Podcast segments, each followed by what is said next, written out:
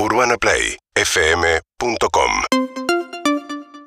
Bueno, muy bien, eh, 8 y 19. Nos vamos a meter con una polémica que es una vieja discusión, o sea, es una discusión que no es nueva, pero se reavivó a partir de un video que empezó a circular en redes sociales. Escúchenlo. ¿Sabías que la Argentina es el país Es que el más Leo agrotóxicos utiliza por persona por año en el mundo? Los agrotóxicos son venenos que se utilizan en la producción agrícola. Está demostrado que estos venenos perjudican la salud, los ecosistemas y la biodiversidad. Numerosos estudios demostraron la existencia de agrotóxicos en nuestros cuerpos. Yo me hice el test y me dio detectable. Esto quiere decir que tengo glifosato en mi organismo, en mi cuerpo. Desde hace años, diversas comunidades rurales y pueblos fumigados Vienen denunciando muy activamente los daños que produce el avance de este modelo. Los agrotóxicos están en el aire que respiramos. En el agua que tomamos. y en los alimentos que comemos. Otro modelo es posible. Agroecología ya. Bien, este es el video que circuló, escuchábamos la voz de Leos Baraglia, en un momento Julia Mengolini, eh, la que dice que se hizo un test y que tiene glifosato en el cuerpo. El glifosato es uno de los principales agrotóxicos utilizados en la producción agropecuaria. Es un tema súper interesante, fundamental además para un país como el nuestro, pero para el mundo respecto a cómo se producen los alimentos y sus consecuencias. Vamos a tenerlas, eh, vamos a tratar de escuchar hoy acotadamente, porque es un tema de tiempo, eh, dos posiciones muy contrapuestas respecto de esto. Vamos a arrancar con Julián Monques, que es ambientólogo, doctorado en ciencias agrarias del CONICET y docente de la Facultad de Agronomía de la UBA. ¿Qué tal, Julián? Buen día.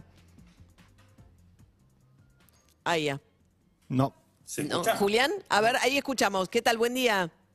Ahí va. Buen Ahí va. día, ¿cómo andan? Bien, muy bien. Bueno, eh, a partir de este video, ¿no? Eh, que busca fomentar sobre todo, ¿no? La agricultura sustentable y el no uso de los agrotóxicos. ¿Qué evidencia científica eh, hay respecto de la presencia de glifosato o de agrotóxicos en los cuerpos po- por, su resultado de la ingesta de estos alimentos y nada, la, la fumigación con estos productos? Bueno, evidencia hay, hay mucha, sobre todo, más que a través de los alimentos, a través de lo que es el transporte por el aire. Ustedes saben que el, el glifosato al fumigarse se pulveriza, entonces eso se transporta por el aire y sobre todo también por el agua. Eh, hace poco salió un estudio de la Universidad de La Plata que encontraron glifosato en, en fondos de ríos, en el agua de lluvia y demás. Entonces, a través de eso, bueno, lo vamos, lo vamos incorporando. Hay mucha discusión porque, bueno, los tiempos de, de- la ciencia capaz son distintos a los tiempos de la discusión pública, política, eh, pero hay mucha discusión al respecto de, bueno, cuánto, cuánta es esa cantidad que se transporta, cuánta es esa cantidad que está en el cuerpo, digamos, y cómo, y cómo nos afecta. Lo que es seguro es, o en realidad lo que llama la atención es que gente de la ciudad, que capaz no está en contacto con ese tipo de producciones, empieza a encontrar glifosato en el cuerpo, sabiendo que gente que está más cercana a esas, a esas realidades, digamos, gente que vive fumigaciones muy cerca de su casa, bueno, ahí sí ya vemos enormes problemas de, de salud, que eso hay un investigador, Berseñasi, de, de la Universidad de Rosario, que viene hace mucho, digamos, trabajando en el tema, con eh, pueblo fumigado directamente, ¿no? Con lo que son, de, claro, las poblaciones rurales, ¿no? Que están mucho más expuestas a, a las fumigaciones. Exacto. Ahora, con, con relación a Julián, a lo que es la, la otra parte del debate, ¿no? Que digamos, la, la industria lo que dice es, gracias a estos productos, lo que estamos logrando es producir alimentos a una escala que de otra manera sería imposible. Y esto más que un problema es una solución. ¿Cuál es tu punto de vista? Eso es una realidad, digamos, el aumento del rendimiento y la productividad es un dato objetivo de la realidad, no lo podemos discutir. Eh, lo que sí podemos discutir es si son alimentos. Yo tengo esa discusión, digamos, presente, que me parece que lo que hizo la Revolución Verde, digamos, la, introducción de todo este paquete tecnológico, más que permitir alimentar al mundo, lo que hizo fue permitir que el mundo cambie su dieta a una dieta mm, mayormente basada en proteínas animales. ¿no? Entonces lo que hacemos es producir este tipo de granos para la industria animal, para que después mucha gente pueda, digamos, alimentarse, digamos, de, de ese tipo de proteínas. Y entonces lo que, lo que financiamos o lo que propugnó este modelo es eso, digamos, no es alimento directamente, sino es el consumo de, de, de ese ganado, digamos, que después es el que se consume.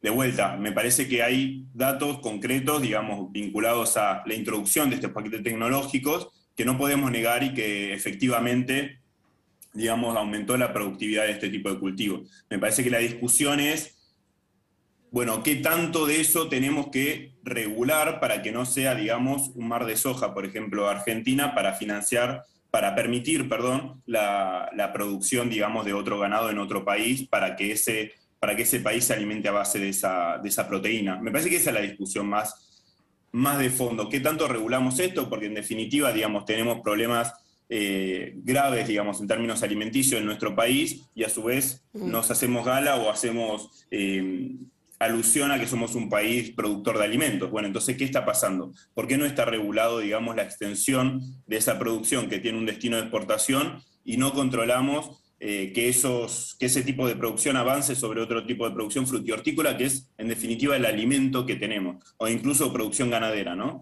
Que cada vez merma más en nuestro país. Sí. Estamos hablando con Julián Monques, que es ambientólogo. Julián, bueno, hay eh, en Europa eh, hay, eh, no, sé si países o iniciativas para prohibir directamente el uso del glifosato, ¿no? Que es el agrotóxico el más utilizado. Sí, sí, sí, sí. Eh, si no me equivoco, en Francia directamente, por ejemplo, prohibieron la utilización de transgénicos, me parece que en Alemania o se estaba discutiendo o se prohibió. También hay que decir que son países que tienen otro tipo de matriz productiva, ¿no? Y otro tipo de matriz económica.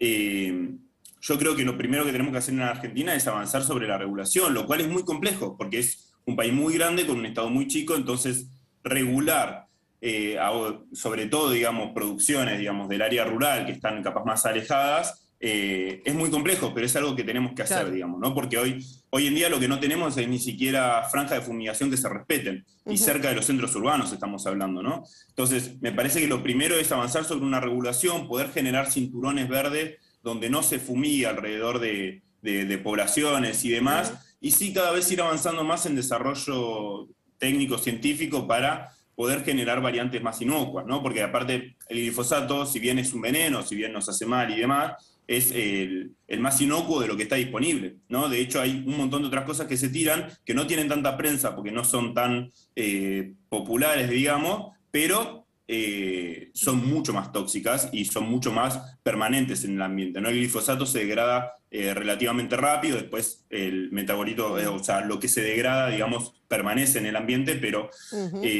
me parece que tenemos que seguir avanzando en generar otros mecanismos, digamos, para producir, porque ahí, en la Sí. nota que me pasaron de la Nación, sí, sí, querías preguntar algo. No, no, no, sí, se cerrá la idea, ¿no, Julián?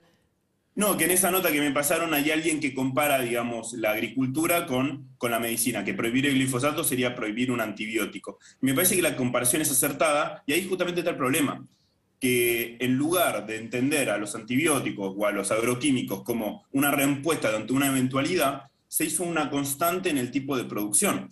Y es lo mismo que nosotros tengamos, no sé, un problema de sueño, por ejemplo, y en lugar de resolver las causas, todo el tiempo estemos tomando pastillas para dormir, para, porque este- nos preocupan las consecuencias en lugar de las causas. Bueno, lo mismo pasa con la producción agropecuaria. Vemos una maleza, vemos alguna plaga, un hongo, y le tiramos. Y en lugar de pensar cómo diseñar un agroecosistema más saludable para evitar que esa plaga aparezca.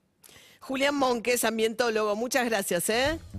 No, gracias a ustedes. Hasta luego. Era el doctorado en Ciencias Agrarias del CONICET. ¿Vos, Fabri, querés decir algo? Nos falta, vamos a hablar con alguien de la industria enseguida. Prefiero llegar al punto final de la, de la discusión para dar mi opinión. No una opinión, sino cierta información. Bueno, está Fabricio Ballarini, investigador del CONICET, también biólogo en base a esta discusión. Para un país argentino que vive, de, la- de- decíamos, ¿no? La falta de dólares del central. ¿De dónde vienen fundamentalmente los dólares para la Argentina? De la venta de granos al mundo que, sí, y de harina, ¿no? De soja que se utiliza fundamentalmente, como decía Julián, para alimentar animales. Ahora mayoritariamente en China, que pasó a ser Claro. el gran mercado argentino. María, quisiera recomendar eh, un documental de Pino Solanas, Viaje a los Pueblos Fumigados del 2018, que trata esta temática sobre todas las provincias que reciben glifosato, herbicidas y, y- y las consecuencias nefastas que tuvieron, sobre todo con el cáncer que generaron un montón de chicos.